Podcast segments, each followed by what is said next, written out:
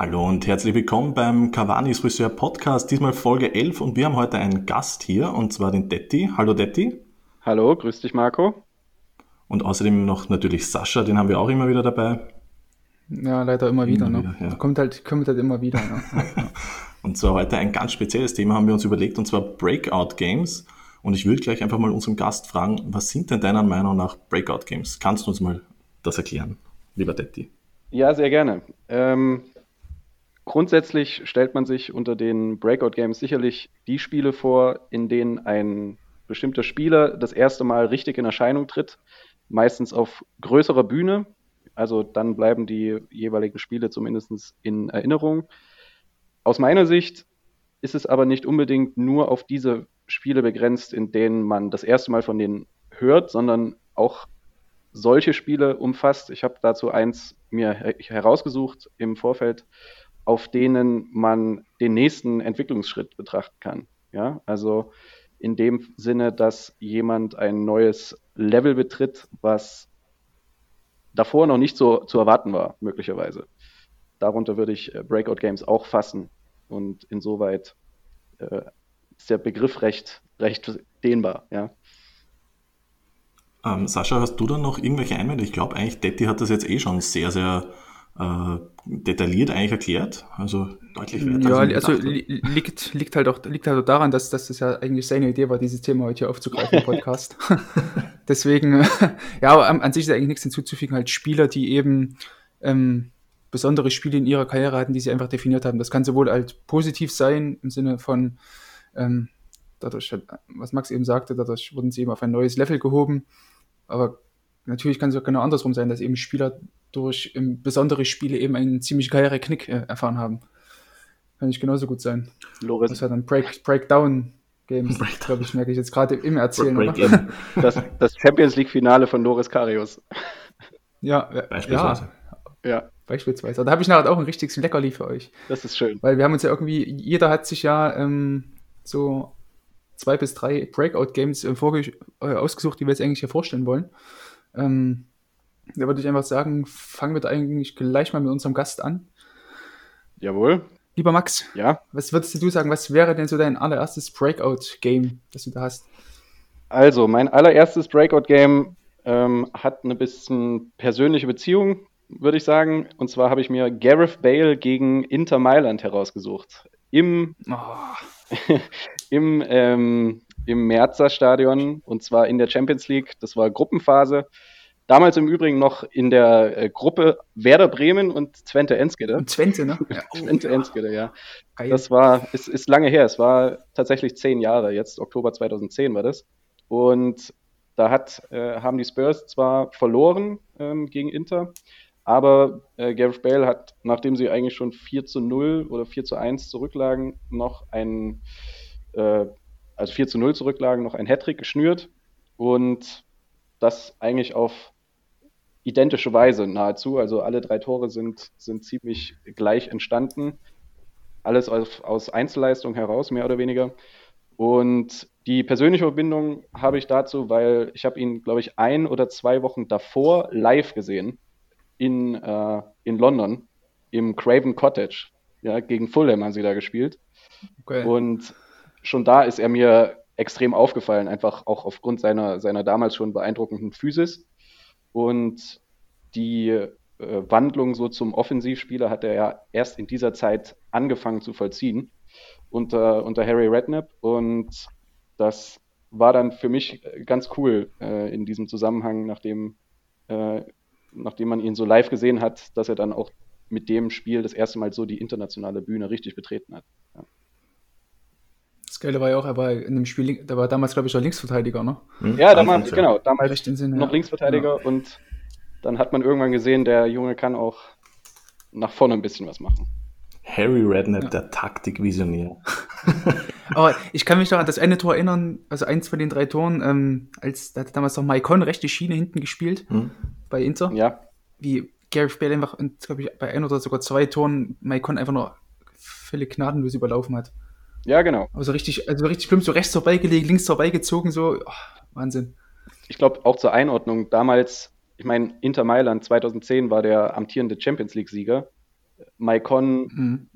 damals wohl vielleicht mit Dani Alves zusammen der beste Rechtsverteidiger der Welt, beziehungsweise er hat halt davor ein, ein unfassbar gutes Jahr gespielt. Und dass dann die Spurs, die damals natürlich noch deutlich geringeren Stellenwert hatten und auf internationaler Bühne erstmal Fuß gefasst haben, so aufgetrumpft sind, mehr oder weniger, zumindest ein Spieler von ihnen, das war schon bemerkenswert. Hm. Ja, das war schon nicht ohne. Ähm, hast du eine, eine äh, zweite Auswahl? Wo man, ich meine, das, ich glaube, das Spiel äh, wie soll ich sagen, ich glaube, das haben sogar noch viele in Erinnerung. Ich kann aber gar nicht ehrlich gesagt, oder fangen wir mal damit an. Hast du eine Idee, wieso gerade dieses Spiel so der, dieser Durchbruch war? War das irgendwie, weiß nicht, vielleicht die, die Aufmerksamkeit, die dadurch äh, entstanden ist, die vielleicht äh, Motivation war? Oder vielleicht glaubst du, nicht, ändert sich da beim Spieler was?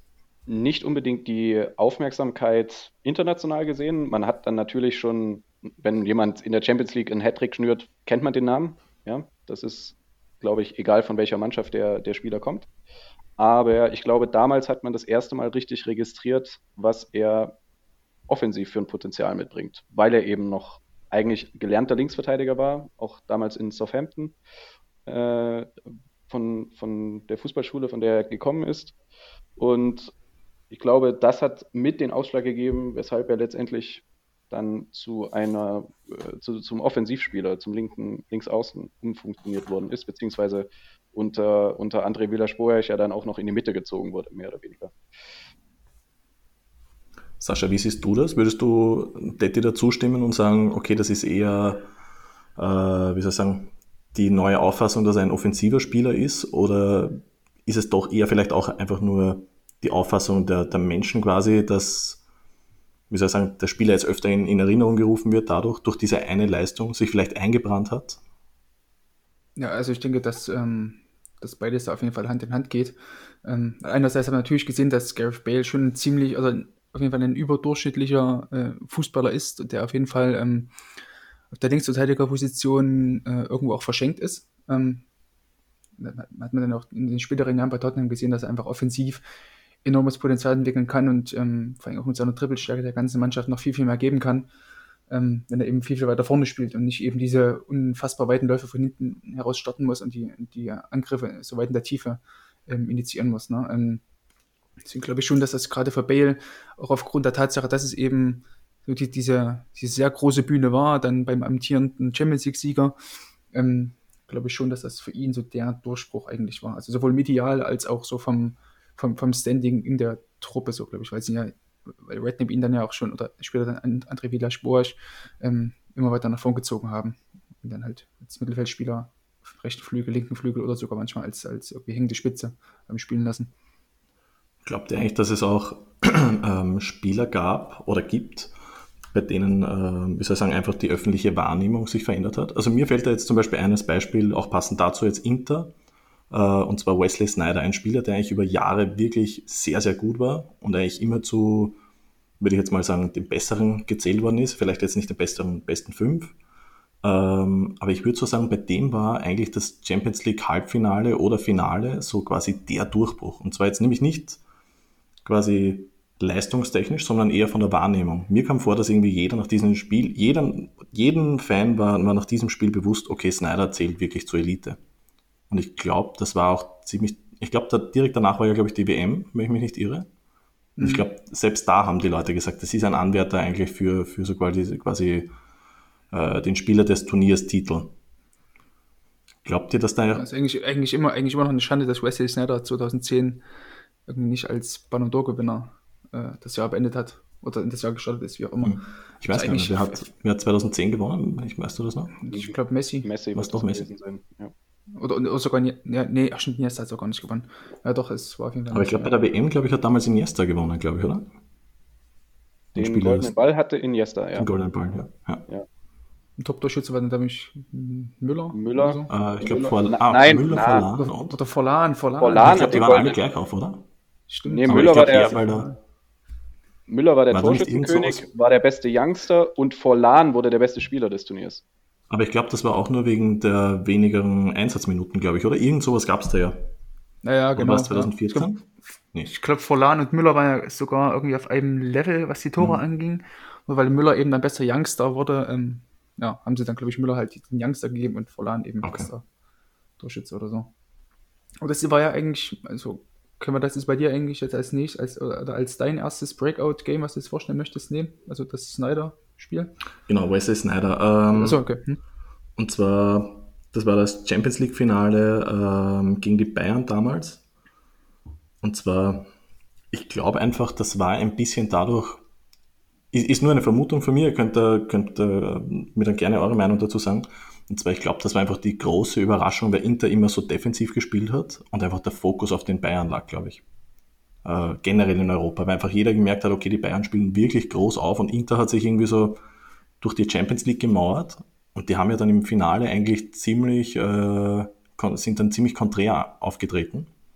Ich glaube, da haben ja dann die, ich glaube, Inter hat ja von, von Anfang an stark gepresst, eigentlich überraschenderweise mit Milito vorne, ganz, also nicht mit, mit, mit, äh, Milito, mit Eto ja. Ähm, und ich glaube, da, glaube ich, war es dann einfach eher diese Überraschung, glaube ich, dass Inter plötzlich doch viel offensiver auftritt und dass da eben vor allem Snyder sehr oft in Szene war.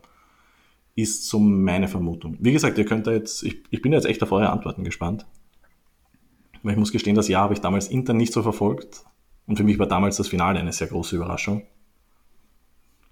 Wie seht ihr das? Also man, man muss halt, ähm, also ich finde das noch so krass, dass es damals so war, dass das ja Snyder in Madrid äh, gespielt hat, wo er davor eigentlich vom Hof gejagt wurde.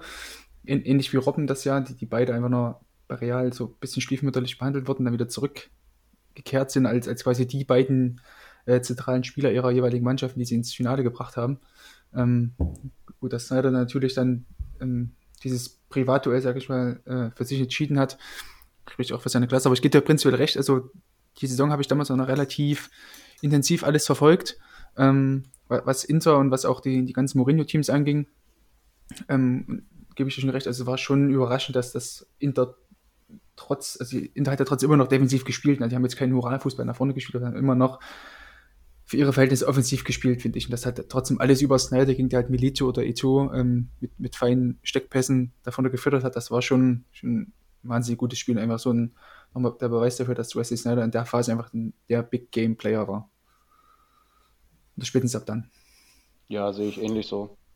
Also nach dem oder während des Finals hat sicherlich der, äh, also Diego Milito aufgrund seiner zweier Tore die größere Aufmerksamkeit erfahren, aber Strippenzieher in der Offensive war da klar der Wesley Snyder. Ja. Und es war aus meiner Sicht dieses Finale trotzdem ein typisches Mourinho-Spiel, muss ich sagen, weil sie sind aus trotzdem aus einer kompakten Defensive aufgetreten, aber waren mental einfach wesentlich besser vorbereitet. Also du hast schon während der ersten Minuten irgendwo gemerkt, dass die, die Bayern, die waren etwas nervös. Die waren noch nicht bereit so für diese große Bühne in dem Sinne, weil sie auch einige junge Spieler mit dabei hatten, aber die äh, Interspieler waren da komplett anders eingestellt, weil es mehr oder weniger auch ihre letzte Chance war, damals tatsächlich noch äh, diesen Champions League-Titel einmal zu gewinnen. Ähnlich muss man ja 2012 fast einordnen. Auch Chelsea, ich glaube, die wären sonst nie wieder in ein Champions League-Finale mit dieser Mannschaft eingezogen und haben dann auch den Titel geholt. Und auch diese mentale Sache spielt da, glaube ich, eine Rolle, die aber auch von Snyder zum Beispiel wunderbar verkörpert wurde. Hat nicht, hat nicht, sogar, hat, hat nicht sogar Müller noch irgendwie kurz vor der Halbzeit noch das das 1-0 auf dem Fuß gehabt, wo er in Julius Cesar scheiterte. Meine ich mich zu erinnern, dass Thomas Müller da noch eine recht gute Chance hatte. Das ist gut möglich. Aber das, das, das, das nur am Rande, ja. Aber ja, ähm, das heißt, man könnte eigentlich quasi sagen, mal, ja. man könnte eigentlich quasi sagen, es war von, von Mourinho eigentlich fast ein Breakout-Game, oder? Ich meine, er hat sich schon bei Porto natürlich bewiesen, da war er aber eher so der Underdog. Und bei Chelsea ja, war. Gut, da war er noch bei Chelsea, also schon. Ja, also, ja schon, naja, aber, aber Chelsea war jetzt nicht so so groß damals, oder? Naja, die, also die haben immerhin zweimal miteinander die Champions League, äh, die, die Premier League gewonnen und hatten irgendwie die beste Offensive und nie zu Hause verloren. Also das war damals schon eine richtig gute Truppe. Also, nee, das, das natürlich schon. Das schon. Würde ich nicht sagen, dass da, also da würde ich eher diesen ersten Champions League-Titel von Mourinho als Breakout-Game hm. zeichnen. Also das, das, das sicherlich, auch wenn Mourinho, glaube ich, 2010 auf seiner absoluten Peak war. Also hm ich kann mich noch erinnern, er stand nach dem, direkt an dem Abend vom Gewinn dieses Champions League-Titels, aus meiner Sicht im, ich weiß nicht, das ZDF müsste damals übertragen haben. Auf jeden Fall wurde dort interviewt und einen Tag später stand, glaube ich, schon sein Wechsel zu Real Madrid fest. Und das hat er auch da schon durchblicken lassen, so ein wenig, dass seine Zeit. Stimmt, genau, stimmt, er hat das doch damals noch direkt gesagt im Interview, glaube ich. Ja, ne? genau. dass er dann, Ja. der Reporter hat, hat da irgendwie dann gesagt, ja, es war für mich auch das letzte Spiel. Und das so, ja, wo gehen Sie denn hin? Ja, Madrid so. Ja, hab ich Ja, auch nur so, so genickt. Das war auf jeden Fall ziemlich prägend, ja, das weiß ich auch noch. Ja, ja, genau. wo man ihn, glaube ich, nicht mal mehr fürs Interview ordentlich befragen hat können, weil er schon weg musste oder so. Auch komisch eigentlich. Aber gut. Aber es war Wo, schon wo, wo lass jetzt, wo, wo, genau, wo wir jetzt sowieso schon mal bei diesem ganzen äh, Inter und 2010, 2011 ähm, dieser Zeit sind. Mein Breakout-Game vielleicht ein bisschen ungewöhnlich ist, aber ähm, das Champions League Achtelfinale 2011, also in der Saison 2010, 2011, Bayern gegen Inter. Hinspiel in Mailand, Thomas Kraft. Klingt jetzt alles so, nee, ohne Scheiß, weil damals war ja so dieser, dieser Rosenkrieg, Thomas Kraft war damals irgendwie 22 Jahre, da gab es ja damals diesen Rosenkrieg zwischen Van Raal und der Bayern-Chefetage mit ähm, stellvertretend Uli Hoeneß, wo es auch ging, dass Neuer eben zu Bayern kommen soll oder auch nicht. Und Van Raal immer dagegen gesagt hat, ähm, nein, wir brauchen keinen neuen Torhüter, einen Thomas Kraft, den will ich halt aufbauen. Ähm, und dann Thomas Kraft gegen Inter Mailand dort im Achtelfinale Hinspiel ins kalte Wasser geschmissen wurde. Ähm, dort ein, wie ich das noch in Erinnerung habe, ich habe es mir heute auch nochmal angeschaut, ähm, die Highlights, ein wirklich überragendes Spiel gemacht. Also wirklich, der, der hat ja Inter, glaube ich, drei oder vier Großchancen vereitelt. Also wirklich ein ri- richtig gutes Spiel gemacht und auch die ganzen, ähm, die ganzen Medien waren auch voll des Lobes über ihn. Also Kahn hat zum Beispiel gesagt, er ist jetzt schon besser als, ähm, als Rensing damals und ich glaube, Tier, Tier Online hat damals getitelt, Bayern siegt dann Gomez und Kraft. Und Gold hat auch ähm, geschrieben, Kraft triumphiert bei Mailand, bei Mailander Reifeprüfung. Ähm, was ich halt so krass finde an diesem, oder deswegen habe ich mir das auch ausgesucht, dieses, dieses Breakout-Game, weil danach bei, bei Kraft so ein absoluter Leistungsabfall irgendwie zu sehen war. Also man hatte halt, ähm, man hat ihm erst so dieses Vertrauen gegeben, man dachte, okay, man hat jetzt eben, speziell nach diesem Spiel, okay, man braucht jetzt eigentlich gar kein neuer, weil wenn du so ein, so ein super Tor hast, der wirklich so eine gute Leistung bringt, ähm, dann brauchst du da keinen aus Schalke holen oder von Schalke holen. Ähm, und danach ist Kraft ja wirklich völlig so, so Kometen auf aufgestiegen, ist wieder rasant da unten ge, gebrettert. Ich meine Aber sogar, er weißt hat vielleicht? Im Rückspiel doch einen Patzer auch drin gehabt. Kann das nicht sein? Mm, Ich, also ich kann mich eigentlich nur an zwei Kraftparts erinnern. Das war damals Hannover und gegen Nürnberg. Ja, gegen, gegen Nürnberg, als er dort diesen, oder war es Hannover, als er dort irgendwie an der Seitenlinie fast war und dort irgendwie so einen gechippten Ball nach vorne spielen wollte und den aber völlig ins Nichts gespielt hat und dann irgendwie Mhm. den Schlautraff sogar noch getroffen hat. Oder Ich glaube sogar So getunnelt worden, glaube ich, richtig böse. Ja, Irgendwie mit ja, dem Fuß hängen geblieben, war ganz böse, glaube ich. ja. Ja, ja. Oder was Ulrich? Ich weiß gar nicht mehr.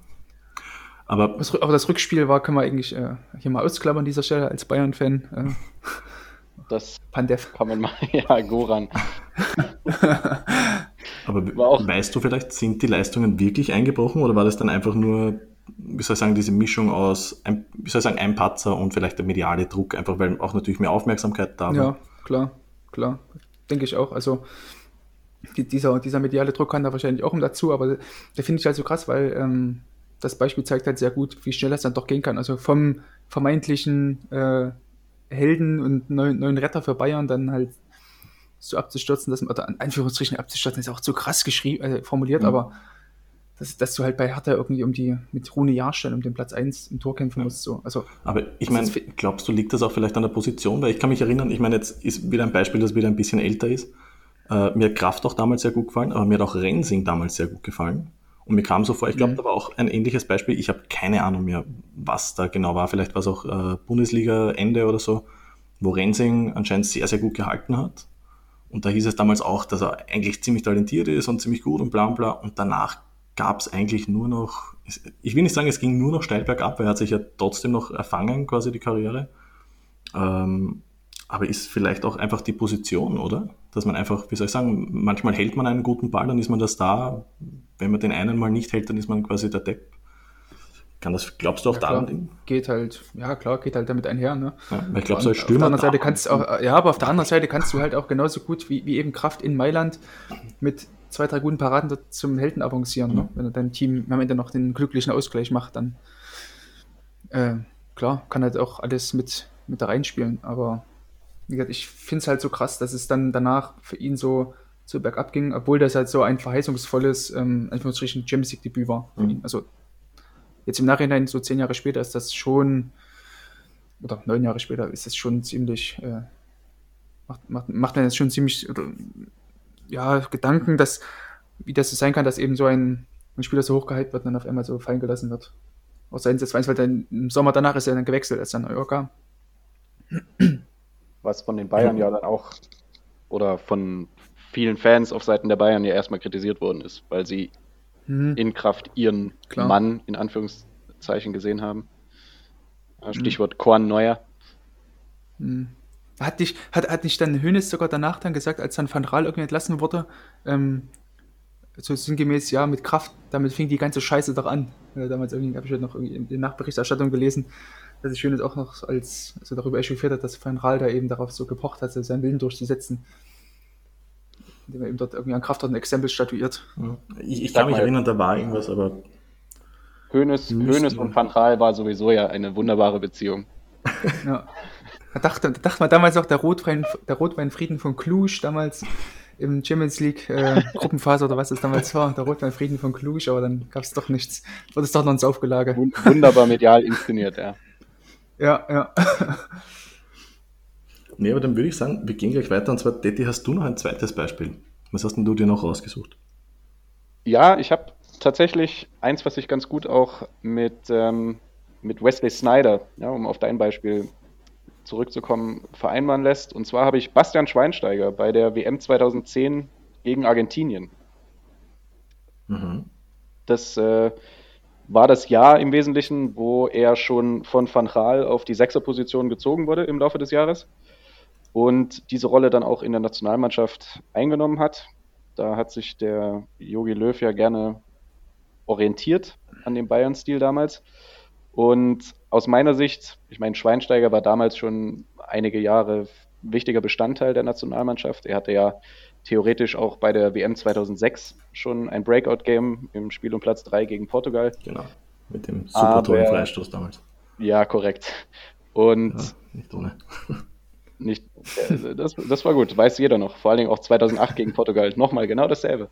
Aber ähm, bei der WM 2010 aus meiner Sicht hat er die Mannschaft derart angeführt, wie wie man es dann eigentlich vier Jahre später auch gesehen hat. Also da hat man aus meiner Sicht in der öffentlichen Wahrnehmung wurde er nochmal darin gehen gesteigert, dass er der Boss der Mannschaft ist. Also War er es nicht auch dieses Spiel, wo er einen Cut unter dem Auge hatte? Mm. Ich glaube, da, da, kam ich an das, das war 2014, das war 2014 ah, gegen Brasilien dann. Ah. Ja. ah, okay, sorry, muss ich sagen. Ja, das kennt, ja gut, du bist Österreicher, Marco, das seid ihr verziehen. Hier in Deutschland wächst quasi jeder Neugeborene jetzt mit diesen Szenen auf von Bastian Schweinsteiger. ah, schön. nee, aber 2010, ich, ich weiß gar nicht mehr, ehrlich gesagt, ich kann mich echt nicht. Das war aber nicht das Match, wo, wo es danach diese Schlägerei gab, oder? Also Schlägerei. Das war 2006. Das war 2006. Ah, verdammt. 2004, 2006. Ange, angeführt, angeführt von Gabriel Heinze. Also Marco, über, über die deutschen WM-Geschichten musst du dich nochmal etwas informieren. Ja. ja na, ich, ich lehne mich zurück und okay, Du kennst doch Cordoba. du kennst doch Cordoba, Marco, oder? Ja, in deinem, in deinem ein, ein Podcast-Special. In, in, deinem, in, in deinem Hirn sollte viel Platz sein, nachdem Österreich ja. wenige Teilnahmen verzeichnen hat. So, so, so, eine, so, so eine Special-Folge, so, so ah, also, schönsten WM-Spieler. Dein Breakout-Spieler. Wir beenden jetzt das Marco-Bashing. Nee, Marco Arnautovic, nee, mein Weg nach Brasilien. äh, also ich, ich bin schon wieder dran. Nee, nee, ich, ich wollte nur Ach so, wechseln. Nee. Ja, ja, also nee, also mit Schweinsteiger gehe ich eigentlich auch voll mit, ähm, dass er da sein, also sowieso, also WMs sind sowieso immer, was die mediale, ähm, äh, diesen medialen Einfluss angeht, immer so dass das Nonplusultra, also noch höher, glaube ich, als, als irgendwelche Champions League Halbfinals oder so dass ja wirklich jeder schaut und da ist wirklich auch, glaube ich, in der, der, der dieser 4-0-Sieg oder 4-1 oder was war das damals? 4-0. Ähm, ja, glaube ich. Ja, 4-0, genau. England war 4-1, ne? Genau. Mit Maradona als argentinischem Nationaltrainer. oh Gott, ey. Oh. Ja, also, auf jeden Fall denke ich halt, dass das da, dass, dass das Spiel Schweinsteiger nachhaltig so geprägt hat. Ähm, nicht nur für sich selbst ähm, in Verbindung mit diesen hohen Ergebnis, sondern vor allem auch ähm, medial, dass er da als, als Leader so offiziell auch anerkannt wurde, die, die Rolle, die er auch bei Bayern später eingenommen hat, in den darauf folgenden Jahren. Ja. Wenn er dann mal äh, gespielt hat, nicht irgendwie da verletzt war oder. Ich meine, in dem Spiel hat er auch das, das 3 zu 0 durch Arne Friedrich. Oh, Arne geil. Friedrich damals auch eine, eine riesen WM gespielt und ich glaube, sein erstes. Linksverteidiger. Ach. Sein, nee, das war Bartstuber, glaube ich. Der war Innenverteidiger. Nee, ah, nee, nee, nee. nee. Ach, ach, stimmt, ja, stimmt. Ja, stimmt. ja. Aber Arne Friedrich damals in seinem ich weiß nicht, wie vielten Spiel, auch noch mit dem ersten Länderspieltor und Schweinsteiger das wunderbar äh, vorbereitet, sich durch sechs äh, Argentinier gedribbelt und ja, also wer es noch nicht gesehen hat, wer sich nicht mehr daran erinnert, das ist auch eine gute Empfehlung, sich das nochmal anzusehen. Hat nicht Arne Friedrich danach noch so einen Bauchklatscher gemacht? Ja, exakt. Als Jubel? oh Gott. Ach die Scheiße. Die guten alten Zeiten. Ja, als man noch einen ordentlichen Bauchklatscher machen konnte als Jubel. Exakt, exakt. Und nicht irgendwie sich irgendwas von Jesse Lingard oder Dele Alli äh, vorschreiben lassen musste. genau, das dazu. Ich weiß nicht, Marco, hast du zu Schweinsteiger noch was anzumerken oder warst du aufgrund der WM-Historie, auf, aufgrund deines mangelnden Wissens in der WM-Historie fertig mit dem Thema? Absolut. Das ist sehr schön. Wollt ihr noch, habt ihr noch einen deutschen Spieler? Dann hängen wir den gleich, gleich an, oder? Also ich nicht. Nee, Sascha? Äh, Auch nicht? Leider nicht, nein. Also deutsche Spieler hatten ja wenig Breakout-Games. Ich stell's einfach mal drauf. Ich stell's einfach mal drauf. Wir lassen es mal so stehen, mal schauen, ob da jemand drauf reagiert. Nee, und zwar, ich werde gleich sagen, als schöner Übergang, wir gehen gleich zum deutschen Rivalen über, England. Und zwar bei Wayne Rooney, ich würde sagen, da gab es zwei beziehungsweise drei Spiele. Ich kann mich nicht ganz entscheiden, weil ich, da war ich ehrlich gesagt einfach zu jung. Und zwar Wayne Rooney 2002 gegen Arsenal. Ich bin mir sicher, dass einige noch dieses geile Tor kennen, mindestens von FIFA 2004 Intro. Remember the name. Und zwar, ich glaube, das Tor kennen, glaube ich, wirklich viele. Und zwar einfach diese, ich, ich glaube, es war eine Brustannahme und dann eine, eine Halbwolle. Einfach, einfach wirklich geil englisch gegen die Latte geknallt. Ähm, entweder das, ich würde sagen, das war so ein großer Durchbruch in England, weil einfach jeder Engländer, glaube ich, dieses Tor kannte. Ja. International würde ich aber sagen, war es das Spiel gegen Kroatien bei der EM 2004.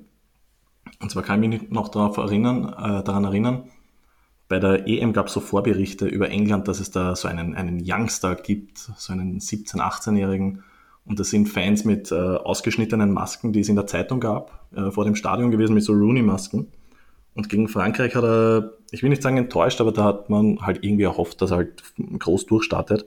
Und dann hat er aber gegen Schweiz und Kroatien vier Tore erzielt und eine Vorlage gemacht gegen Kroatien. Beim 3 0 Sieg gegen die Schweiz und beim 4 2 Sieg gegen Kroatien. Und ich würde so sagen, das war sein großer Durchbruch eigentlich. Ich glaube, direkt danach oder auch davor gab es schon den, den Wechsel zu Manchester United und das war so, würde ich sagen, der unfassbar rasante Ausstieg von Reno, oder rasant, ich meine, der hatte schon 2003 begonnen, wie er 16 oder so war. Und direkt danach bei Manchester United, ich würde so sagen 2005, also es hat nicht lange gedauert, bis er dann wirklich sein Zenit erreicht hat, also sein Leistungshoch. Es war wirklich unvorstellbar. Für mich damals ein, ein fantastischer Spieler. Hat er sich, glaube ich, auch noch bei der EM dann 2004 gegen Frankreich irgendwie, oder der letzte Spiel Gruppenphase irgendwie den, den Knöchel gebrochen oder irgendwas? War er dann auf jeden Fall verletzt? Äh, In Portugal sogar? Ich weiß es gar nicht. Das mehr. kann sein. Ich kann mich nur noch an das Champions League-Spiel erinnern, wo alle dann gesagt haben, schon wieder die gleiche Verletzung. Weil er. Gegen wen hm. war das damals? Ich weiß gar nicht mehr. Aber ich kann mich erinnern, da, jeden, also, war diese Szene, ja, dass ja. er geknickt ist, ich glaube dann wieder kurz vor einem Turnier oder so. Das war. Auf jeden Fall ähm, war es dann recht später, weil auf, also auf, auf, so einem, weiß ich nicht, 17-, 18-Jährigen, wie du sagst, lagen halt irgendwie die ganzen Offensivhoffnungen, hat halt in zwei Spielen fünf Torbeteiligungen gehabt. Ähm, glaube ich, mit Michael Owen damals zusammen im Sturm noch, ne? Mhm, genau. Das hängengespielt also, ja. ja, ach, unfassbar. Also, oh gut, die EM 2004 war ja sowieso eine der geilsten EMs irgendwie vom ganzen, mhm. vom ganzen Flair. Ach. Fängt an bei einem guten Soundtrack. Ja, absolut. Auch Portugal auch sehr schön. Einfällt. Forza von ne Nelly ja, Furtado. Ja, genau, Nelly Furtado. Ja, aber bin ich vorbei. Also ich glaube auch so Rooney hat dann so die nächsten, also ich glaube ich so bis 2010 so, das war so sein, sein Peak dann 2011 bis dahin so. Ja. Also einem wirklich unfassbar hohen Level einfach gespielt. war, glaube ich, auch dann immer die, die, die folgenden Jahre bis, also sogar bis so in die, in die Van Raal-Zeit hin, so der, der Spieler, der eigentlich am Konzern ist und trotzdem immer noch für Menu gespielt hat und immer irgendwie so die Kohlen aus dem Feuer geholt hat, wenn, wenn da, ähm, wenn da nur der Mann war. Hm. Stimmt eigentlich. Ich glaube, das erste Van Gaal-Jahr, glaube ich, ging es noch. Und ich glaube, oder am Ende dieses Jahres, glaube ich, hat er sich dann verletzt und dann war er immer öfter mal so. Ja, genau. Naja, Zehner will ich jetzt hat nicht dann, sagen, hat, aber es hat, dann, hat dann sogar fast immer noch Sechster gespielt oder so, ne? genau. Weil er aushelfen musste. Naja, gut, aber das war, glaube ich, auch die Saison, als Phil Jones irgendwie die Ecken getreten hat United. Also, da lag auch einiges im Argen. Aber trotzdem halt die Tatsache, dass Rooney halt Sechster spielen kann oder Achter trotzdem auf einem sehr guten Niveau ausgeführt hat, mhm. oder eigentlich gelernter Stürmer ist, ähm, zeigt ja eigentlich, was das für ein unglaublich guter und ähm, ja, äh, einfach ein gut, ja, doch, einfach noch ein sehr guter Fußballer ist, der mhm. halt ziemlich Allrounder sein kann. Sehe ich auch ähnlich, ja. Gerade, gerade die letzten, die letzten Jahre der Karriere finde ich Rooney sehr gut vergleichbar mit Schweinsteiger. Muss mhm. ich sagen. Weil die auch eigentlich die absoluten Identifikationsfiguren waren über Jahre hinweg äh, bei ihren Clubs und dann allmählich allerdings aufgrund auch ihres zunehmenden Alters und aufgrund der nicht ganz auf sie passenden Philosophien der Trainer dann eine kleinere Rolle bekommen haben und dann entsprechend auch den Club, den, den Club dann mehr oder weniger verlassen mussten. Ja. ja. Aber gut, dass, dass wir jetzt so bei, oder Marco, hast du noch irgendwas zu Rain Rooney anzu, anzumerken? Nee, eigentlich nicht. Ich finde gerade den, den Vergleich mit, mit Schweinsteiger eigentlich wirklich sehr passend. Erinnere mich auch ein bisschen an Ballack und zwar würde ich sagen, einfach jetzt nie so ähm, der Weltbeste. Also jetzt, wenn man jetzt eine Liste machen würde mit den weltbesten Spielern, würde man die vielleicht eher so als letztens noch sagen, so, ah, der fällt mir noch ein. Aber das waren schon Spieler, wo ich sagen würde, die hat man vielleicht ein bisschen zu, vielleicht nicht unterschätzt, aber nicht genug gewürdigt vielleicht. Also bei Rooney, wie wir damals diesen Text geschrieben haben, das hat mir schon ein bisschen wehgetan, muss ich sagen. Na gut, wenn man sich dann noch halt so, so ähm, so krass mit dem Spieler nochmal beschäftigt, ne? in mhm. Form so eines, eines größeren Porträts, dann, ja klar, also es ist halt schon irgendwie schade, dass so, dass so ein Spieler aufgrund seiner Verletzungen dann auch ähm, nicht noch mehr erreicht hat. Ne? Ja. Ähnlich vielleicht wie, und das ist ja auch wieder gesponnen, aber oder hochgegriffen, ähnlich wie bei Ronaldo, also dem Brasilianer Ronaldo. Ich finde mir das, ja. Oder Van Basten oder mhm. Sascha Felder. Lag es da wirklich an den Verletzungen? ja, nee.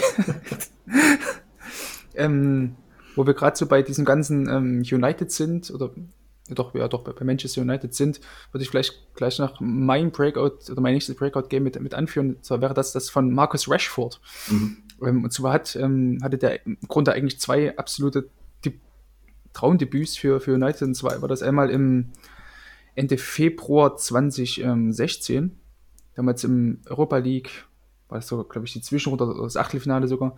Ähm, da stand United mit dem Rücken zur Wand so nach dem 0 zu 1 Niederlage im gegen FC Müdland, irgendwie aus Norwegen, wer sich noch daran erinnert. Ähm, und Markus Rashford hat dann United so binnen zwölf Minuten mit zwei Toren wieder zurückgeschossen, nachdem, glaube ich, United sogar schon 0 zu 1 im Old Trafford zurücklag und hat Markus Rashford eben einfach zwei Tore binnen kürzester Zeit gemacht und ähm, dadurch hat United, glaube ich, noch 5 zu 1 gewonnen oder so. Damals standen halt noch so Spieler wie Depay oder Janusay in der Startelf. Ähm, das mal kurz glaub, in Kontext zu bringen. Im, Im Hinspiel ging doch damals Man United so unter wegen, ähm, ah, wie hieß der Flügelspieler?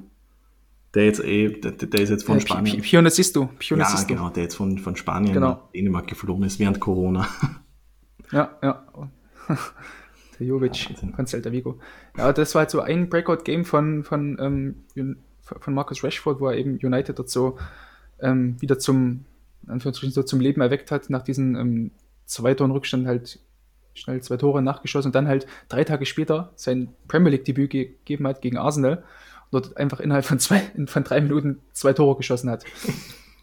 Also, es war wirklich ein unfassbar schneller Aufstieg von Rashford, damals übrigens auch Trainer Louis van Gaal bei United damals noch, ähm, der trotz alledem relativ viele Spieler, also in die, die jetzt immer noch bei United mehr oder weniger Leistungsträger sind, ähm, herangeführt hat. Also Lingard vielleicht mal Anführungsstrichen, ne? Ähm, aber trotzdem Markus Rashford, dann war ein, ein Rocho war damals auch in der Startelf, James Mc, äh, McNair war, glaube ich, damals auch mit dabei. Aber die hat trotzdem halt immer noch irgendwie jetzt in der bei United irgendwie rumdüppeln. Hm. Aber halt eben Markus Rashford hat damals auch so sein, sein Breakout gegeben. Ich glaube, man darf eh nicht vergessen, mir sind nämlich gerade auch so ein paar Negativbeispiele eingefallen. Ich glaube, damals gab es auch diese, diese Wilson-Brüder, glaube ich. Da hat ja auch, mhm. glaube ich, einer davon, was die halt in diesen ganzen League Cup und, und Carding Cup und, also ja. eh die gleichen. Ähm, Coco, Coco Jumbo Cup. Carabao. Coco Jumbo ist gut. Ähm, nee, einfach zum, zum Zug gekommen. Ich, ich kann mich noch erinnern, da gab es diesen Wilson, ich, ich merke mir den Namen nie ähm, der, glaube ich, auch damals einen Hattrick erzielt und damals schrieben auch alle, dass das der nächste Star ist und so weiter. Ja. Und ich glaube, und der Van Gaal, glaube ich, hat, ich glaube ehrlich gesagt, dass der einfach jeden mal hat spielen lassen. Eben vielleicht so ein bisschen wie mit Kraft. Ja, klar, aber wo man sagen muss, dass die, wenn, die wenn, dann trotzdem Marcus Rashford dabei rauskommt. Eh, sicher. Und vor allem man, muss man auch dazu sagen, die Jugend von Manchester United war ja die letzten Jahre immer sehr, sehr gut. Also in, in dieser Phase und ja. davor. Also wenn ich dran denke, was, was ja. da in dieser Ära mit Pogba und so da gab es ja unfassbar talentierte Spieler, auch, auch äh, im Kind zum Beispiel. Morrison. Ja, unvorstellbar. Also ich glaube, wenn man die ordentlich ja. unterstützt hätte, wäre schon was rausgekommen. Ja, aber bei Rashford finde ich halt so krass, also der ist ja seitdem trotzdem immer, also seitdem ist er wirklich absoluter Stammspieler bei United. Mhm. Ähm, vorhin nochmal nachgeschaut, hat er seitdem 201 Spiele für United gemacht, pro Saison etwa so 50 Spiele. Und er ist ja, glaube ich, auch äh, 96er Jahrgang, also ist auch 24 oder so. Ähm, hat halt aktuell in dieser Saison in 22 Premier League Spielen 18 Scorer-Punkte. Also gut, halt 5 Elfmeter dabei gewesen, aber halt trotzdem, dass Rashford halt trotz der Tatsache, dass es eben unter, unter Ole Gunnar Solskjaer nicht so gut läuft, ähm, vor allem auch offensiv, dass er trotzdem immer noch so die, die Fäden dort zieht in der Offensive. Mhm. Ich glaube, der hat ein eh, gutes Händchen einfach hatte. Ich glaube, der hat es eh ziemlich schlecht erwischt, weil wie du eben sagst, ich glaube, der fliegt einfach so unter dem Radar, nämlich nicht, weil, weil die Wahrnehmung äh, da so ist, sondern einfach, weil einfach die, dieses Thema Krise bei Manchester United viel größer ist als seine Leistungen. Vielleicht, oder nicht, ja. nicht größer, sondern überdecken es einfach.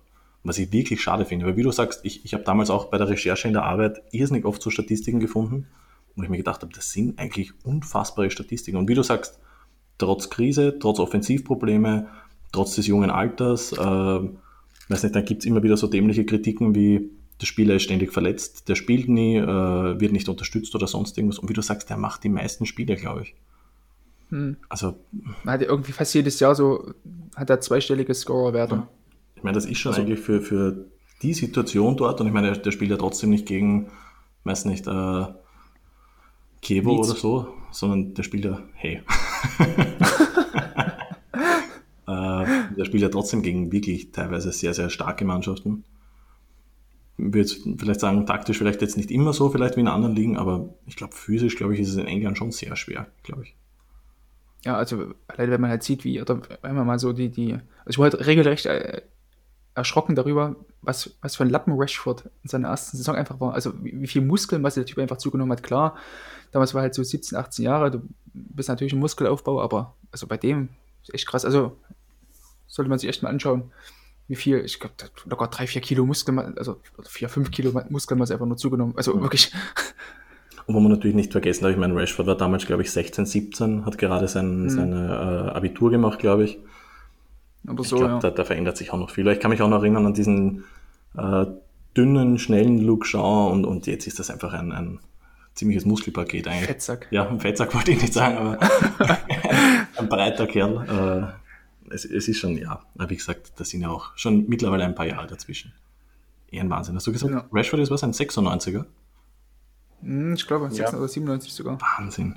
Ist auch schon wieder, also nicht die Geburt, aber sein erstes Spiel, sicher schon sechs, sieben Jahre her wieder. Wahnsinn. Na, 2016. 16? Mhm. Nee, ja, der hat doch nicht mit 20 sein Debüt gegeben, wirklich? Doch, doch, doch, doch. 2016. Was? Wirklich? Ja. ja.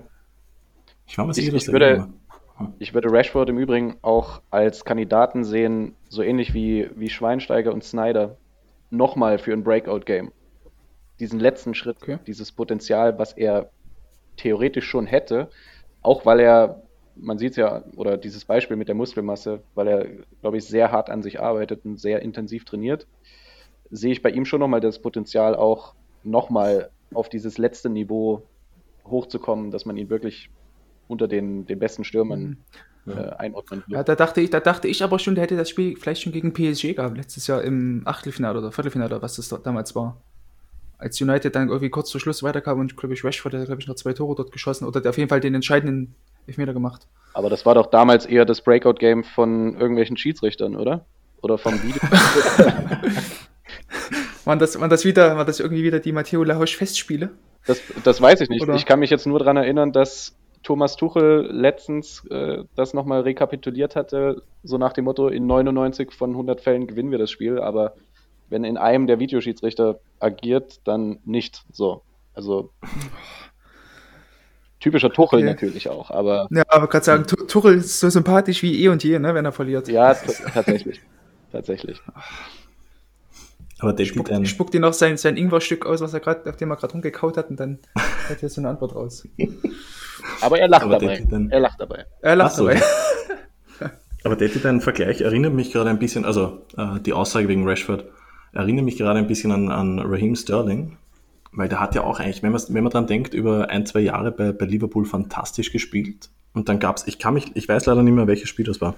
Der hat, glaube ich, in den ersten ein, zwei Monaten bei Man City ein bisschen Probleme gehabt und dann ist der voll durchgestartet. Und, und wie du sagst, eben. Nochmal? So einer, und jetzt, jetzt so einer der besten Spieler der Welt. Ne? Ja, also es, es, kann schon sein, wie du sagst, dass da eben vielleicht eben, weiß nicht, Veränderung oder ein Trainer, der ihn den anders fördert, äh, dass da vielleicht, weiß nicht, vielleicht gibt es in ein paar Folgen wieder, also nicht ein paar Folgen, aber irgendwann mal ein, eine neue Podcast-Folge, wo wir rückblicken können und, und ja, vielleicht wieder Rashford aufnehmen. Das kann ich mir schon vorstellen. Hören Sie dazu nächste Woche. vielleicht, vielleicht nächstes Jahr, wenn Manchester United mal seinen sein Scheiß zusammenkriegt. Aber ohne ich glaube nicht, dass das so schnell gehen wird. Ich glaube auch nicht. Also das, das wird, glaube ich, noch ein ganzes, ganzes Weilchen dauern. Schauen wir mal. Und jetzt durch Corona hat, hat Ole wahrscheinlich eine Jobsicherheit. Möglich, ja. Das habe ich mir auch so gedacht. Also eigentlich sind dann sämtliche Trainer, die vielleicht irgendwie so Wackelkandidaten waren, die müssten da jetzt eigentlich vollkommen fest im Sattel sitzen. Also die können ja dann trotzdem nach dieser, wie auch immer, wie lange halt diese, diese ganze Pause dann geht, dürft, könnt ihr eigentlich wieder neu anfangen und dann vielleicht, so weiß ich nicht, so ein, so ein Bremen, Werder Bremen zum Beispiel, so Kofeld, der könnte jetzt wahrscheinlich sich freuen, dass er da jetzt irgendwie nochmal Zeit bekommt, um sich neu aufzubauen. Mhm. Oder generell irgendwelche Mannschaften, die halt unten drin stecken, so weiß ich nicht, Paderborn oder Bremen. Ja, ich sag mal so, diese längere Pause, beziehungsweise die dann vermutlich anstehenden vielen Spiele in kurzer Zeit, um die Saison zeitnah dann beenden zu können, ist für diejenigen Clubs, die Probleme mit ihrem Trainer haben, auf jeden Fall schwierig, weil da kann man dann nicht einfach mal sagen, okay, für die letzten äh, sechs Wochen installiere ich da jetzt nochmal einen Feuerwehrmann, so äh, Bruno Labbadia-mäßig, mhm. ja. Ähm, und dann kann ich der Mannschaft nochmal was geben, weil wenn man alle drei, vier Tage dann plötzlich spielt, weiß ich nicht, inwieweit das überhaupt noch funktioniert. Aber diese. Ihr Deutschen, ihr, ihr müsst uns einfach an Österreich halten. Wir haben eine super Lösung gefunden in Österreich und zwar angeblich soll jetzt äh, der Plan anstehen, dass man einfach die Tabelle vom vorigen Jahr nimmt. Obwohl wir, wir haben ja so einen Modus, wo es einen Grunddurchgang gibt, wo jeder gegen jeden spielt. Mit dem sind wir fertig. Und danach gibt es Playoffs. Also theoretisch hat schon jeder gegen jeden gespielt. Wir hätten die perfekte Tabelle, aber man nimmt lieber die vom Vorjahr. Was ich einfach wirklich sehr schön finde. Es ist einfach wirklich ehrlich. Also könnt, könnt ihr vielleicht auch machen. Wäre eine Überlegung. Ja. Das ist die österreichische Logik. Ja, super, oder? Ja. Gerade jetzt, wo man nicht Red Bull Salzburg äh, Meister wäre, sondern der Lask. Ich kann sagen, ne? Ja. Ja, schön. Mit Valerian, Valerian an der Spitze. die sind doch alle gekauft.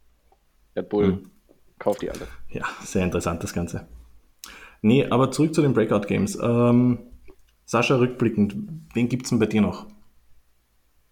Äh, ich würde jetzt am ehesten noch sagen, Kingsley Coman damals gegen, gegen Juventus. In seinem ersten Bayern-Jahr. Ähm, war er irgendwie kurz vor Schluss eingewechselt und gibt dann noch die Vorlage zum 2 zu 1 durch, durch Müller oder Lewandowski damals und dann macht Koman ja noch in der, in der Nachspielzeit das, das erlösende oder das, das alles entscheidende ähm, 4 zu 2. Genau, 4 zu 2 und ähm, war, glaube ich, auch so für Kingsley Coman so der vermeintliche Durchbruch war Bayern, weil man dann dachte, okay, eigentlich, also ich weiß nicht, damals der Reporter, ich glaube, Kai Diekmann oder Marcel Reif oder irgend so ein Heini hat das damals kommentiert auf Sky. Ähm, da hieß es dann auch, ja, normalerweise müsste Bayern jetzt sofort das Checkbuch zücken ähm, und Coman von, von Juve, der, also das war ja das, das Krasse, dass er eben von Juve ausgeliehen war mit so einer Kaufoption, ähm, die irgendwie 20 Millionen Euro hoch war. Ähm, dass, dass er quasi dafür verantwortlich oder diesen Impuls dafür gegeben hat, dass das Juve ähm, dann doch ausscheidet, so mit, einer, mit einem Kraftakt der Bayern, so die letzten 20 Minuten. Ich glaube, das war auch dieses Spiel, wo wir, glaube ich, ähm, damals, glaube ich, die ersten CF 110, glaube ich, vorbereitet haben, oder? Kann das sein? Das könnte möglich sein. Ich glaube, da haben wir uns damals abgestimmt ich, mit den Spielern. Dass der du, glaub, ich glaube, du hast damals den Text geschrieben, oder? Ja, die, die ersten, die kamen da 2017, oder? Ja. Hm. Das Spiel war ja 2016. Ah, das kann auch sein, ja. Waren ja, es waren ja eher. Ah, schade. Aber seitdem muss ich auch sagen, bin ich auch von Coman so ein bisschen, äh, Coman, ein bisschen enttäuscht irgendwie. Also mhm. ist halt viel zu oft verletzt. Ähm, ja, also hätte ich auch nicht gedacht, dass, dass Serge Gnabry ihn so schnell überflügeln wird. Ich hätte eher gedacht, mhm. dass Kingsley Coman da so eine, so diese, diese dominantere Rolle am Flügel einnimmt. Ich ich glaube, dass der, ich meine, ich glaube mittlerweile denkt, denkt eh wahrscheinlich jeder so, dass, dass der sich einfach so oft verletzt hat und so ja. äh, körperliche Probleme hat, dass der einfach nicht lang dieses Niveau halten kann. Leider. Oder die Belastung ja. aushalten kann, je nachdem. Was wirklich schade ist, weil ich, ich bin wirklich ein großer Fan von ihm. Ich, ich glaube, allein ja. durch die Vorgeschichten mit den Verletzungen hat er auch gewisse Explosivität verloren. Schon. Man kann das, was er jetzt teilweise bringt, aus meiner Sicht auch nicht mehr in dem Maße zum Beispiel mit diesem Juve-Spiel vergleichen. Ja. Da hat er ja teilweise, also die Außenverteidiger, oder auch reinweise in der Bundesliga, ja, die Außenverteidiger stehen lassen wie auf, auf einem Bierdeckel und ausgedreht, ja. Und das ist, glaube ich, in der Form nicht mehr gegeben, was ihn jetzt nicht schlechter macht an sich, aber man spürt dann auch schon, die Spielweise ändert sich vielleicht ein wenig.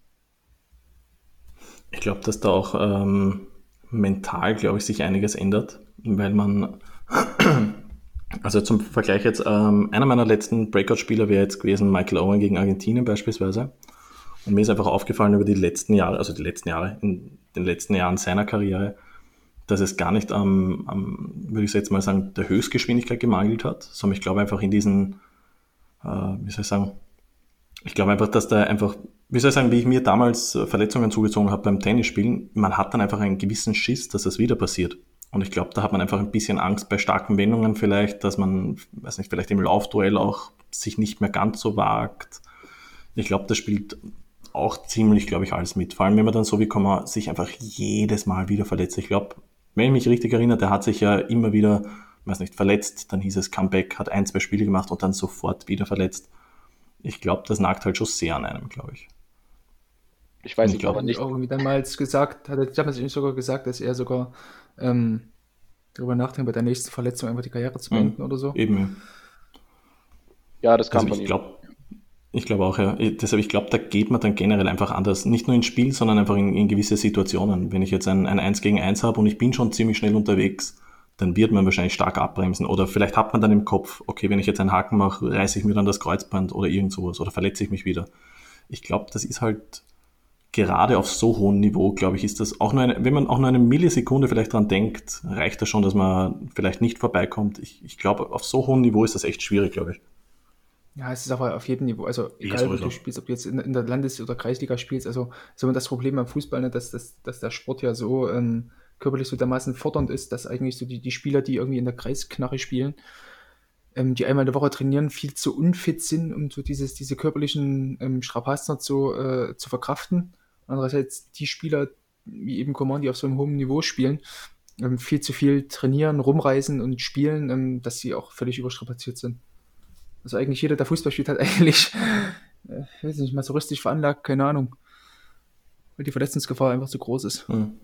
Vor allem, da man, glaube ich, auch nicht vergessen, es war früher schon krass natürlich, wenn man, wenn man eine Verletzung hatte, dass man wie soll ich sagen, anfällig dafür war, beziehungsweise das nicht über lange Zeit aushalten konnte. Aber jetzt, wo es einfach in die Richtung geht, dass man immer mehr läuft, das ist nicht mehr so wie, wie früher, dass man, weiß nicht, vielleicht mal kurz mal zehn Sekunden stehen bleibt. Heute ist einfach jeder Spieler in Bewegung, ständig Druck, ständig kurze Sprints, schnelle Sprints, abbremsen. Ich glaube, das ist für Gelenke noch schlimmer heutzutage als damals. Auch wenn sie vielleicht natürlich das Training sehr geändert hat, die äh, medizinische Abteilung sich gebessert hat, vermutlich. Ich, ich glaube einfach echt, das ist in, in allen Richtungen einfach sehr belastend einfach geworden. Wie du sagst, dann auch noch diese, diese ganzen Reisen, mehr Spiele. Es ist schon sehr schwierig körperlich. Wo du das gerade ansprichst mit, mit, dem medizinischen, mit der medizinischen Verbesserung. Ich habe letztens eine, diese Miniserie auf Netflix geguckt, ähm, The English Game. Ähm, da geht es um so die, die, Anfänge des Fußballs in England und ähm, wie sich das quasi von diesen Gentlemen's Sport zu so einem ähm, Arbeitersport entwickelt hat. Ähm, kann ich echt jedem nur empfehlen. Das ist eine ganz nette kleine Serie, glaube ich, noch sechs Folgen oder so, oder so auf Netflix. Ähm, da ging es auch darum, da hat sich ein Spieler irgendwie so das, das Bein gebrochen. Dann haben die Ärzte gesagt, ja, vielleicht stirbt er. So, also, das, also weil halt das Bein bricht, ne? Also, äh, das, ja, weil halt damals auch die, die medizinische Versorgung einfach nicht auf dem Niveau war wie heutzutage. Aber ich meine, ich, ich bin der Meinung, das war irgendwie 1886. Ja, also. Ja, ja, ja. So. ja, also, okay. klar. Die wilden 70er, okay. Ja, also, ja, ja. Vielleicht zur Einordnung, dass wir da jetzt nicht ja. die Anfänge des Profifußballs. Ja. ja. bei Mitrovic, bei Mitrovic, ja, den Dempsey stirbt. Finger ausgekugelt, verblutet. Ja. ja. Michael Owen heult nicht, er heult nur, wenn, wenn Michael Owens Pferd stirbt oder so, dann heult Michael Owen nur. Ach Gott, fangen, fangen wir nicht damit an. ja. So ein schräger Typ. Ja. Das, ist, das muss ich sagen, um jetzt vielleicht ein bisschen. Außer, habt ihr noch irgendwelche Breakout-Spieler? Irgendwelche, wo ihr weiß nicht, unbedingt noch drüber reden wollt? Nein. Wir können ja vielleicht mal ganz kurz die. Du erzählst kurz deine Story noch zu Ende und dann gehen wir kurz auf die ähm, Breakout Games, die okay. unsere Community. Ja, genau, damit wir schön beim Thema bleiben. Und zwar, ich muss sagen, das ist wirklich, wirklich hart. Ich habe probiert, einen, einen Text darüber zu schreiben, aber ich schaffe es einfach nicht, weil ich es nicht in Worte fassen kann das ist, muss ich sagen, wirklich hart, wenn man einen, einen Spieler hat, den man, also Michael Owen war mein absoluter Lieblingsspieler. Den habe ich vergöttert bis zum geht nimmer. Äh, habe mir auf YouTube, glaube ich, damals alle Videos angesehen, die es gibt. Ich habe seine Trikots gehabt, Autogramme. Richtiger Fanboy. Ja, absolut. Also nach dem war ich echt verrückt. Und dann, äh, weiß nicht, dann gab es halt in diesem Bravo Sport und so weiter, stand immer Michael Owen, sympathischer Typ, lustiger Typ, stand halt so kurze Zitate. Und dann irgendwann, wie ich älter wurde, da gab es einfach immer weniger Content natürlich, äh, er hat immer weniger gespielt und dann gab es dieses, ich, ich, ich glaube von, ich weiß gar nicht mehr von wem es war, ich glaube Guardian oder so, ein Interview mit Michael Owen und dieser Typ ist einfach unvorstellbar. Ich meine, ab, mal abgesehen davon, dass er keine Ahnung hat von Fußball, einfach so ein typischer, wie soll ich sagen, altmodischer Pandit halt.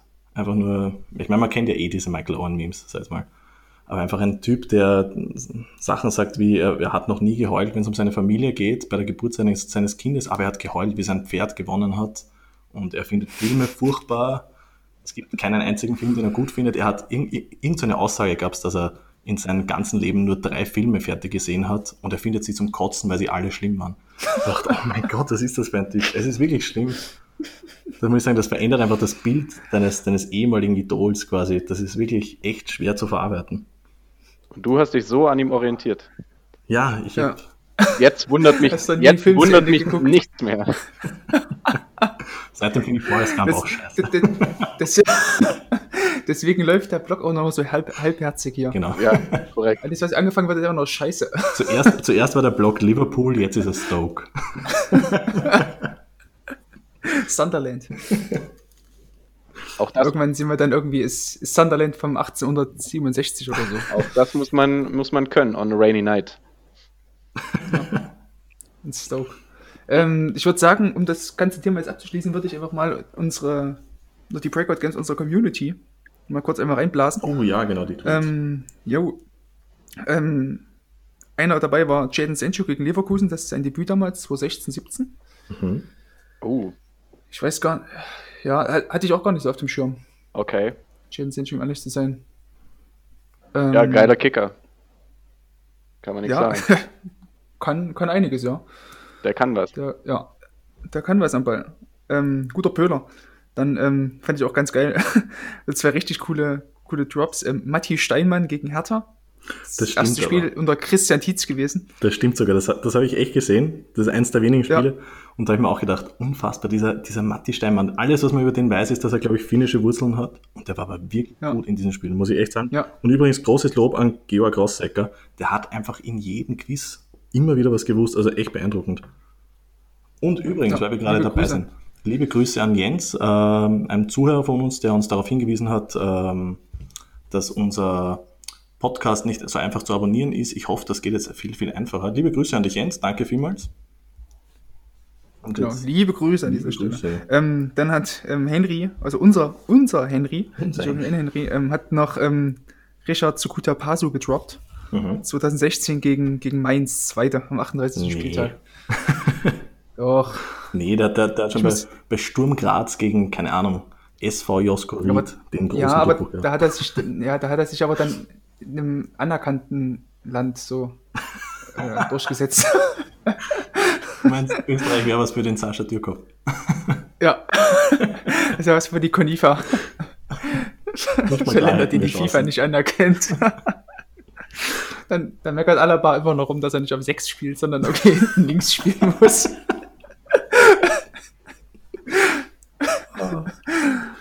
Mark, ach ja, Mark Janko wollte ich gerade irgendwie auch noch einbinden, aber da fällt mir gerade kein Mark Janko, fällt mir gerade kein Spruch ein. Ähm, habt ihr zu den beiden, oder habt ihr zu dem Richard Sukuta Passe Spiel irgendwas zu sagen? Ich kann mich leider an das Spiel nicht erinnern, habe es leider nicht wahrgenommen. Nee, aber der Henry wird sicher einen Text schreiben. Ja, da können wir, ja. Wenn der Richard seine Karriere ja. beendet, er gibt von mir aus ein, ein Wie gut war eigentlich Text. Wir sind dann Sukuta, Sukuta Pasus Friseur, nennen wir uns dann. ähm, um beim Thema zu ja? Ich muss erstmal kurz schauen, wie alt der Herr Sukutapaso ist. 29, gut. Schön. Spielt jetzt bei ja. Äh, Seoul Eland in der zweiten südkoreanischen Liga. Mhm. Das wäre auch. Da kann man Geld verdienen. Ja. Theoretisch. Gut. Ja. Das ist ähm, Content jetzt. Der nächste, der nächste, ähm, das, das nächste Breakout-Game der Community war Edinson Cavani gegen Juventus 2011. Von äh, 2010, Amadeus. Komischer Typ. Hm, von diesen Amadeus. Keiner leiden. Ähm, Überspringen wir einfach. Auch schön, dass natürlich unser, ja, unser Namenspatron da auch sein Breakout-Game hatte. Gegen die alte Dame. Eigentlich eine Schande, dass wir ähm, ihn nicht reingenommen haben, gell? Aber, ja, aber es wäre zu plakativ, glaube ich, oder? Ja, wir wollen den User jetzt noch. Ja, ich meine, ich bin mir gerade nicht sicher, aber Cavani hatte mal dieses Fallrückzieher-Tor in einem Testspiel erzielt, ich glaube gegen Barca. War er da noch bei, bei Napoli oder war das schon bei PSG? Was, was dann, ich weiß nicht, wegen, wegen einem Handspiel oder so nicht gegolten hat. Ich glaube, das glaub, war ich so. Ich glaube, das damals auch bei Napoli war das, glaube ich, noch. Also ich glaube, das war so international der Durchbruch, weil es einfach ein wirklich mega geiles Tor war. Hm. Im Testspiel. Halt, ja. Ja, ja. Dann, ähm, um gleich in der Liga zu bleiben, ähm, Alexis Sanchez gegen Palermo. Mhm. Ähm, weil damals bei Udine seine, also da hat er, glaube ich, eine, ich weiß gar nicht, wie viele Tore, da, da hat er, glaube ich, knapp 30 Torbeteiligung mhm. oder so, oder 25, oder auf jeden Fall eine richtig krasse Saison gehabt. Ist dann danach dann ja zu, zu Barca gewechselt. Alexis Sanchez. Wirklich geiler ähm, Spieler. Hat mir wirklich gut gefallen. Ja, ja.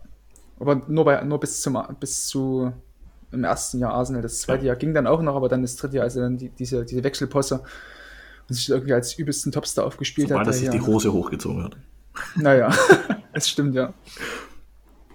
Ja, aber ist halt auch schade, dass also mit dem Wechsel zu Menu hat er sich wirklich absolut überhaupt gar keinen Gefallen getan. Das mhm. ist halt, halt so. Ähm, dann Außer Manuel Neuer gegen Porto 2008. Mhm. Sehr geiles Spiel. Ja. Ja, ja sicher. Ist, ist, hatte ich überhaupt gar nicht mehr auf dem Schirm, ne? Also. Er hatte, er hatte ja sogar noch ein zweites damals, das gegen, gegen Man United, ne? Champions League Halbfinal Hinspiel auf Schalke gegen, gegen Manchester United. Ja. Ging zwar trotzdem 2, 2 zu 0 verloren, aber ohne Neuer wären es so ja. wahrscheinlich 10 Buden geworden. Ja, damals auch mit Hans Sarpay und äh, Ciprian Marika ja. und wer hat alles noch gespielt. Oh, ja, geil, Was für eine Mann. Ja und Jurado und war da nicht sogar Raoul in dem Jahr? Mhm. Ah, nee, Raoul kam erst später, ne? Raoul kam später. Nee, Raoul ja. kam, glaube ich, erst 2010 oder so. Aber, aber Edu, Edu war dabei. Stimmt, Edu war. Ach du Scheiße, Farfan und. Ja. Farfan, gutes Stichwort. Ähm, Cristiano Ronaldo gegen die Roma 2007. Was hat damit verfangen? Das war, glaube ich, auch das. Naja, geile Flügelspieler.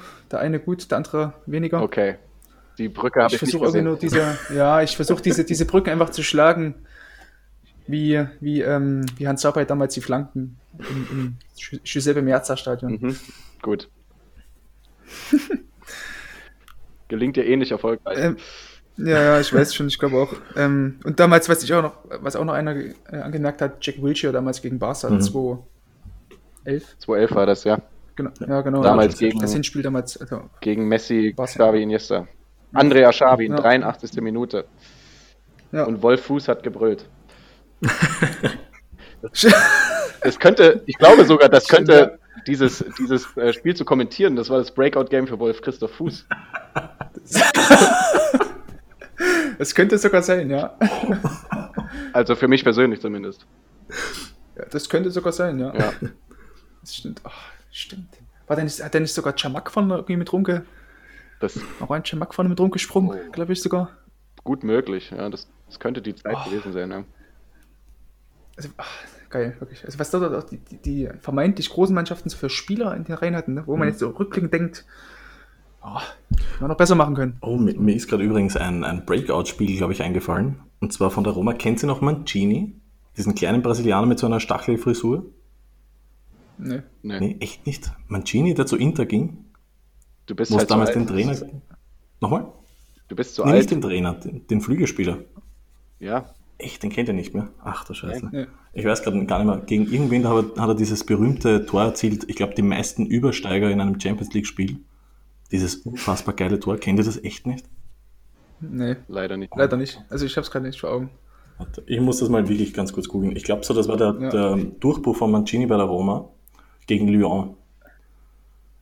Okay. Müsste sein. Ich kenne äh, ich, also ich kenn nur den, den, den Innenverteidiger, mhm. den die Roma hat, der oh, auch Mancini heißt.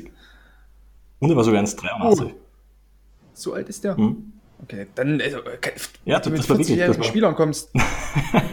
er wird dieses Jahr 40. Also, nee, der hat. Ja, ich habe ich hab auch noch einen damals, äh, Zico.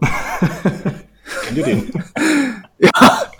Ja, der hat, der hat 2007, 2008 hatte er dieses Tor gegen, gegen Lyon und für mich war das damals so der große Durchbruch und danach ging er eben zu Inter und da war er dann irgendwie so, Alter, den kennt ihr echt nicht, Roma, Inter und Milan. Ich nee, meine, sorry, nee. ich habe leider noch nie von dem Spieler gehört, das kann auch ein Breakout sein, also immerhin höre ich jetzt von ihm, ne? Das ist immer noch was. Ähm, die letzte, letzte Breakout-Game aus der Community war Alfonso Davies gegen jüngst gegen Chelsea. Mhm. Daran kann man sich noch also erinnern. So ja. der, daran, daran dürfte man sich erinnern können, ja.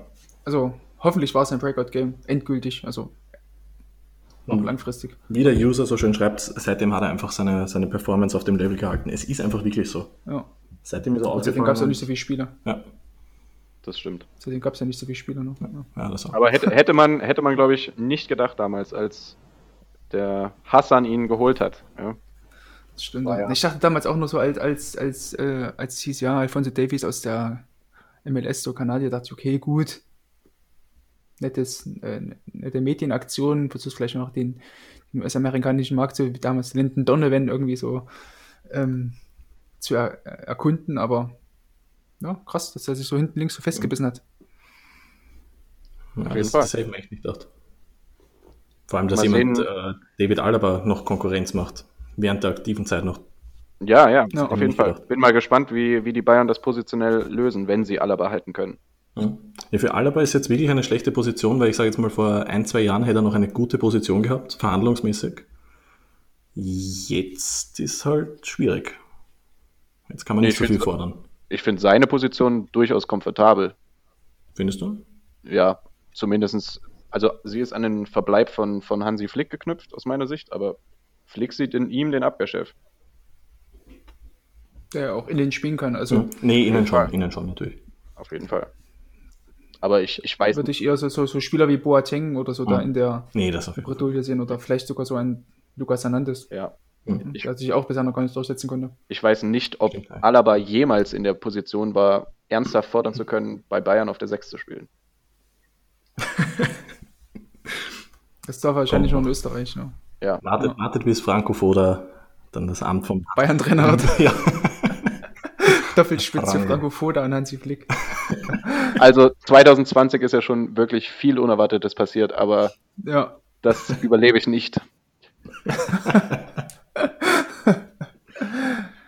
Jetzt warten wir noch. Techni noch. technisch, ja, technischer Direktor, dann ähm, Jan, ähm, Marcel Koller.